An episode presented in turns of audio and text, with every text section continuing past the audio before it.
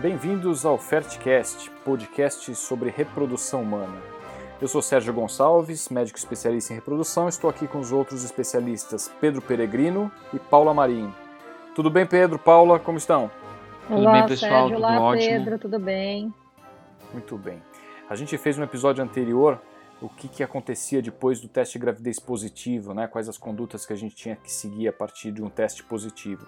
Hoje a gente vai falar de um, de um tema não agradável no tratamento, mas é que faz parte da nossa rotina e é fundamental que a gente discuta isso, é a consulta depois do teste de gravidez negativo. É o casal que faz o tratamento, submetido seja uma inseminação, uma fertilização in vitro, e depois daquela expectativa de aguardar o dia do teste, faz o teste, o teste dá negativo, e esse casal sempre volta para conversar com a gente sobre o que fazer a seguir, por que o teste deu negativo, o que, que a gente vai fazer a seguir. Como que é essa fase do tratamento para vocês? É uma das consultas mais difíceis que tem para mim, porque é uma consulta que o casal chega querendo uma resposta que às vezes a gente não tem para dar. Doutor, por que, que deu errado? Por que, que deu negativo? Tinha tudo para dar certo, tinha embrião de boa qualidade, o estímulo foi ótimo, os embriões eram ótimos, mas por que, que, deu, por que, que deu negativo? Né? E uma coisa, eu sempre começo a, a responder essa pergunta, na verdade eu falo isso durante todo o tratamento, que é para tentar colocar os pés no chão do casal, que em reprodução humana a chance de dar errado é sempre maior que a chance de dar certo. Né? Não é um tratamento 100% garantido, então sempre começo por aí. E é claro que daí eu começo a passar todo o caso do casal, os fatores de infertilidade e pontuar as coisas que a gente pode melhorar ou coisas adicionais que a gente pode investigar para melhorar ou tentar é, ter sucesso do tratamento é, num próximo, no próximo tratamento. É, eu, eu acho que é bem isso. O Pedro falou basicamente tudo o que eu queria falar. O casal, ele sempre quer saber exatamente o porquê que aquilo deu errado, né? Por que, que veio negativo? Essa angústia é, do casal é algo completamente frequente. E a posição do casal é uma posição diferente da nossa. A gente está acostumado, né? Por mais que seja uma consulta muito difícil, a gente está acostumado com esses negativos, porque exatamente como o Pedro falou, a chance do não é maior do que a do sim numa primeira vez. Então a gente já está mais habituado a esse negativo. E o que eu acho que é importante, é fundamental nessa primeira consulta, é, a gente não vai ter, a maior parte das vezes, o porquê, a resposta, é tentar acalmar é, esse casal e tentar mostrar que está tudo sob controle, né? Apesar deles estarem ali angustiados, nós não estamos. Acho que cabe a nós é, essa postura, essa posição de trazer um pouco mais de tranquilidade e falar tá tudo certo, tá, tá tudo indo no caminho certo, temos tudo sob controle, né? Então essa, é, essa parte, eu acho, de trazer a tranquilidade é fundamental, porque essa consulta realmente do beta negativo, que a gente chama consulta do beta negativo, né? Essa consulta realmente é bem difícil. É, o Pedro resumiu muito bem, falou bonito Pedro hoje, né? Ele resumiu muito bem o que que é essa, essa o que, o que que é essa é, consulta. É, eu acho que a gente pode já finalizar o podcast. Ele praticamente hoje. já é, resumiu todo. Falar, é. fica, até, fica até surpreso, né? Levando-se em conta que a gente acabou de decidir o tema do podcast, né? Foi, falou muito bem. Bom. Estou é, preparado, pô. O que acontece nessa consulta do beta negativo é que a gente como você falou, Paulo, a gente está preparado porque é a nossa rotina, a gente sabe que isso pode acontecer, é um teste negativo, não nos surpreende, a gente fica decepcionado sim. Tem casos que a gente acha que eram casos para dar positivo, a gente se decepciona muito também, isso é verdade. e a, a gente sofre junto. Claro, claro. A gente sofre junto muitas vezes. Sem né? dúvida, mas a gente acaba sendo mais racional, porque a gente sabe, a gente já vivenciou isso muitas vezes. O casal, embora a gente sempre oriente, desde a primeira consulta, quais são as taxas de gravidez, a gente, o casal é orientado, sabe que tem chance de não dar certo, isso que o Pedro falou é exatamente isso. Estatisticamente, a chance de não dar certo em uma tentativa, naquela tentativa especificamente, é maior do que a chance de dar, mas não adianta. O tratamento para o casal que está passando por ele, ele é, acaba sendo muito mais emocional do que racional. Eles entendem, eles sabem tudo aquilo, mas a hora que os testes negativos, a hora que ele senta na sua frente, ele fala: Doutor, mas por que o embrião não implantou? Essa é a pergunta, né? Ainda que você já tenha explicado isso de antemão em consultas anteriores, ele já sabe é, que poderia dar errado, mas a sensação é: aconteceu alguma coisa que não estava prevista, porque assim, o que estava previsto era a gravidez. O embrião era de boa qualidade, a mulher quando sai da transferência embrionária, ela se sente grávida, o embrião está dentro do útero. Isso não adianta, é, precisa ter um coração de pedra para não, não, ter, não alimentar uma expectativa e não sofrer com isso quando o teste dá negativo depois daqueles 9 ou 10 dias aí de expectativa. Né?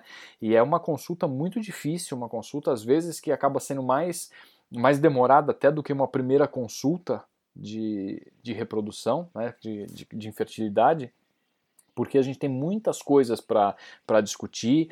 É, é, muito frequente o casal perguntar: e agora? O que, que a gente tem que fazer para aumentar as nossas chances? Quer dizer, o que, que a gente fez de errado dessa vez para a gente não fazer de novo? Vocês sentem isso também, né?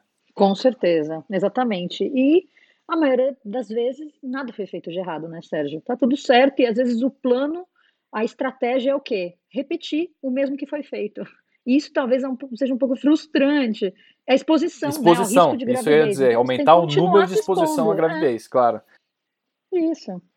E uma coisa que ajuda também, que eu sempre falo e explico para os casais, o, o que, que é taxa de implantação. Embora seja uma coisa um pouco técnica que a gente acaba é, discutindo mais em bastidores, mas eu gosto de falar com o casal sobre taxa de implantação, que é aquele, aquela porcentagem obtida pelo número de sacos gestacionais que a gente vê no ultrassom, ou seja, das mulheres grávidas, a prova de que aquele embrião realmente implantou quando a gente vê o saco gestacional, dividido pelo número total de embriões que a gente transferiu. E se a gente for pegar o total da taxa de implantação, é um número perto de 20%. Né? Pode ser um pouco mais, depende da faixa etária. Alguns grupos têm, têm taxa até de 30%, 40%, mas no geral fica 20%, 25% de taxa de implantação, não mais do que isso. O que, que vale dizer que cerca de 70 a 80% dos embriões que a gente seleciona para transferir, e olha que a gente já seleciona os melhores embriões, eles não implantam. Então isso é normal faz parte do tratamento e essa tranquilização do casal é fundamental. Vamos repetir, às vezes a gente precisa repetir o estímulo, não tem jeito, dependendo de como era a reserva ovariana e o número de óvulos e número de embriões formados, a gente não tem embriões excedentes, e se tiver embriões excedentes, a gente tem que acalmar, vamos para uma segunda transferência, a gente vai descongelar os embriões e vamos seguir o tratamento. O tratamento não deve ser visto como aquela transferência. Aquela transferência faz parte do tratamento do casal, mas não é o evento crucial e único que vai ser determinante se o bebê vai nascer ou não. Né? É, algumas, algumas coisas eu sempre pontuo, porque assim, quando é, alguma coisa não vai bem no estímulo e você tem um estímulo aquém do que você esperava, ou teve algum problema, é, sei lá, durante a transferência, então quando essa paciente chega para o beta negativo, é, é, mais fácil você falar que tem alguma coisa diferente, uma, uma, alguma estratégia diferente que a gente possa usar para melhorar o resultado. Mas acho que o mais difícil é quando foi tudo bem, um monte de óvulo, um monte de embrião, a gente transferiu um embrião de boa qualidade e veio negativo. Então é difícil de você explicar para paciente que você vai ter que fazer exatamente a mesma coisa, né? Ou, ou, um novo estímulo, ou uma nova transferência. E ele vai falando, mas não vai fazer nada de diferente, você acha que vai dar certo? Então é importante explicar para o casal é, que eles continuam sendo um casal de bom prognóstico, se for o caso, que eles continuam tendo uma taxa de 40% a 45% de, de, de chance de gravidez, mas que, novamente, a, a chance de dar errado é sempre é maior, é maior que a chance de dar certo. E, e isso não faz deles. É, eles têm que saber que o resultado negativo faz parte do tratamento, eles têm que passar por isso. Né? Não é todo casal que engravida de primeira, ou de segunda, ou de terceira. Né? Tem casais que fazem várias vezes o tratamento. É, mas realmente é um, é um período, uma, uma consulta muito difícil, ainda por cima que é, o casal que infértil, ele já vem de uma história de várias tentativas negativas, de um resultado de, de insucessos, né, digamos assim. É, eu acho que é assim, Pedro, é isso. A gente tem que tentar acalmar, né, explicar que aquilo ali pode acontecer, que faz parte, e ao mesmo tempo a gente também tem que traçar a estratégia dali para frente, né? Então, assim, o casal ele tem que sair da consulta vendo a luz no fim do túnel, né? Então, traçar a estratégia é a forma de dele conseguir enxergar essa luz no fim do túnel e continuar essa caminhada sem tanto sofrimento. É, eu acho que até agora a gente falou assim dos casos da repetição. Eu acho que também nessa consulta tem aquelas, aqueles casais em que esse, talvez a luz do fim do túnel não exista, né? Não, enfim, não, não era bem aquilo que.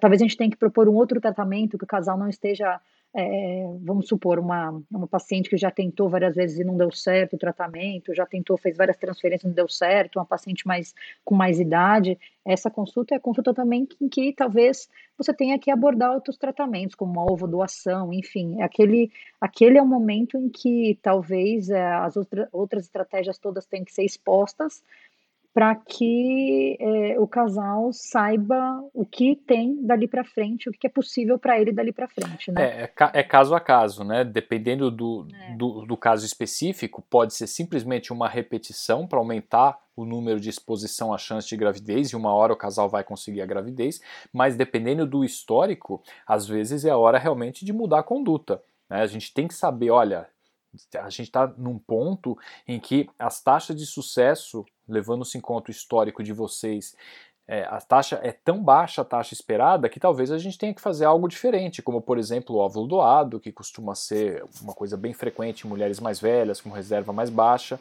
né? e às vezes tem que modificar a conduta mesmo. Mas voltando àquela questão que o casal pergunta, o que aconteceu, por que o embrião não implantou? É, a, a grande verdade é que a resposta é a gente não sabe exatamente o que aconteceu, mas essa resposta não é o suficiente. Embora a gente não saiba o que aconteceu naquele caso específico, a gente tem que discutir algumas possibilidades. E vale a pena, acho, a gente falar um pouquinho sobre isso aqui, porque um embrião não implanta. O embrião não implanta por diversos motivos. Um deles, por exemplo, é porque é um embrião inviável do ponto de vista reprodutivo. Esse embrião pode ser morfologicamente normal, então ele está se desenvolvendo bem, ele é bonito na foto, mas ele traz alterações cromossômicas, um desbalanço genético que faz com que ele seja inviável. Se a gente não fez uma biópsia embrionária, não tem um estudo mais detalhado dessa parte cromossômica, a gente não tem essa informação prévia. A gente transfere esse embrião e ele já era um embrião inviável desde antes da transferência, só que a gente não sabia disso porque ele era morfologicamente muito bonito. Então, isso é uma possibilidade. Outra possibilidade, a receptividade do útero. O útero, como é que ele estava? Ele estava. O endométrio estava bem preparado, é, a espessura endometrial estava boa, a medicação hormonal foi suficiente, a gente fez transferência em ciclo fresco ou em ciclo de embrião descongelado. Tudo isso pode alterar. Né? A gravidez vai acontecer decorrente da interação qualidade embrionária com receptividade uterina. Se não teve embrião implantado, em alguma, coi alguma coisa falhou nesse processo. Né? Embora então a gente não saiba, não consiga falar, olha, no seu caso específico foi este o problema, a gente tem que discutir essas possibilidades teóricas e diante do histórico do casal, a gente pode não precisar fazer nada. Não estou dizendo com isso que a gente vai precisar agora fazer uma biópsia do embrião, analisar a receptividade do útero, não estou dizendo isso, mas dependendo do histórico, a gente pode chegar e falar, Tá tudo certo, simplesmente vamos repetir, fazer uma outra transferência. E quantas vezes a gente não vê a gravidez acontecer numa segunda, numa terceira transferência e a gente não fez nada de muito diferente ou nada mesmo de diferente é, do tratamento para aquele casal, né? É, e frente a isso que o Sérgio falou, eu acho que uma, uma última coisa que eu queria pontuar, que acho que é muito importante, é nessa fase, ou é, é, isso é uma das fases, que o casal se vende, entre aspas, né, claro, ou é, se rende a qualquer tipo de conduta que as pessoas às vezes propõem. É, pílulas milagrosas, é, é tratamentos que não têm uma evidência robusta na literatura é, e são e vendidos como investigações um milagre. Também, né? Exatamente, isso faz parte tanto de conduta como, como de tratamento, como de investigações, como se fosse é, a pílula mágica para o tratamento, como se aquilo tivesse faltando para ela engravidar. Então tem que ter muito cuidado. Claro que a gente vai pontuar todas essas manobras é, em, em podcasts mais para frente, não é, não é o, o episódio, mas é nessa fase que o casal chega para a gente perguntando mil coisas, mas é por que você não fez isso? Eu li isso na internet, por que você não fez? Por que você não pediu esse exame? E na verdade é, se a gente deixou ou não de fazer algumas coisas, na maioria das vezes, porque aquele exame ou aquela conduta não tem uma evidência científica clara ou robusta que iria fazer diferença no sucesso do tratamento daquele casal. Isso é muito importante porque é muito fácil. E eu costumo fazer uma comparação que parece meio esdrúxula ou extremista, mas eu sempre falo que o casal de reprodução humana infértil, ele pode ser comparado à pessoa que tem câncer. Né? Se a gente chega para uma pessoa que tem câncer, a gente pode falar para ela, ó, você toma isso aqui ou faz isso aqui, que você vai melhorar. É óbvio que essa pessoa vai fazer. Ela quer viver, ela quer salvar a vida dela. E, de, guardadas as devidas proporções, um casal infértil está afim ou está disposto a fazer qualquer coisa para alcançar o sonho é, de ter um filho. Né? Então a gente tem que ter muita parcimônia nessas condutas, nesses, nesses exames que às vezes as pessoas sugerem, porque não é, às vezes, a, a pílula mágica para o sucesso do tratamento. Isso, acho que a investigação complementar é a investigação complementar, um, um, uma mudança de protocolo, uma mudança de medicamento, nem sempre é necessária. É bem isso que a gente falou. Às vezes é só realmente continuar o tratamento, o tratamento e continuar a exposição. Os casos eles têm que ser individualizados. Você tem que ver se teve alguma alteração, se teve alguma se durante o estímulo, se durante o tratamento teve algo que não foi legal, que cuja evolução não, não evoluiu daquela forma que você esperava, e aí você pode mudar. Mas se isso não aconteceu, realmente não precisa agregar nada, nenhuma investigação complementar, nenhuma outra medicação, nada, nada diferente disso, né? E, é, e não faz parte do nosso estilo dentro da medicina que a gente estudou, que a gente aprendeu solicitar exames, eu, que eu ia dizer o seguinte: é confortável para o casal, se o teste deu negativo, você falar. Ah, vou pedir alguns exames aqui para investigar porque isso aconteceu. É, parece que é uma luz no fim do túnel. Mas se esses exames não forem absolutamente indicados, eles não tiverem uma relevância, é, a gente não costuma solicitar esses exames só para falar estamos fazendo uma coisa a mais agora por vocês. Estamos, a gente conhece né, gente que faz isso como tirar uma carta da manga para o casal não desistir, falar, ah, vou procurar um outro médico. É, eu gosto de ser sincero, olha, Isso, a gente não, sabe o que está acontecendo, né? neste ciclo especificamente foi tudo bem. Se o casal quiser fazer um monte de exames desnecessários, eu costumo falar, olha, você pode procurar uma segunda, uma terceira opinião. Né? É, eu, às vezes eu até sugiro, procura uma segunda, terceira opinião. Se eles quiserem fazer outros exames, exames desnecessários, gastar dinheiro à toa, é, ok vão fazer, mas não vai ser comigo e eu sei que também não vai ser nem com você, Paula, nem com você, Pedro. Né? A gente veio do mesmo lugar, tem o mesmo tipo de formação e assim a gente tem o hábito de falar sempre a verdade, sendo boa ou ruim.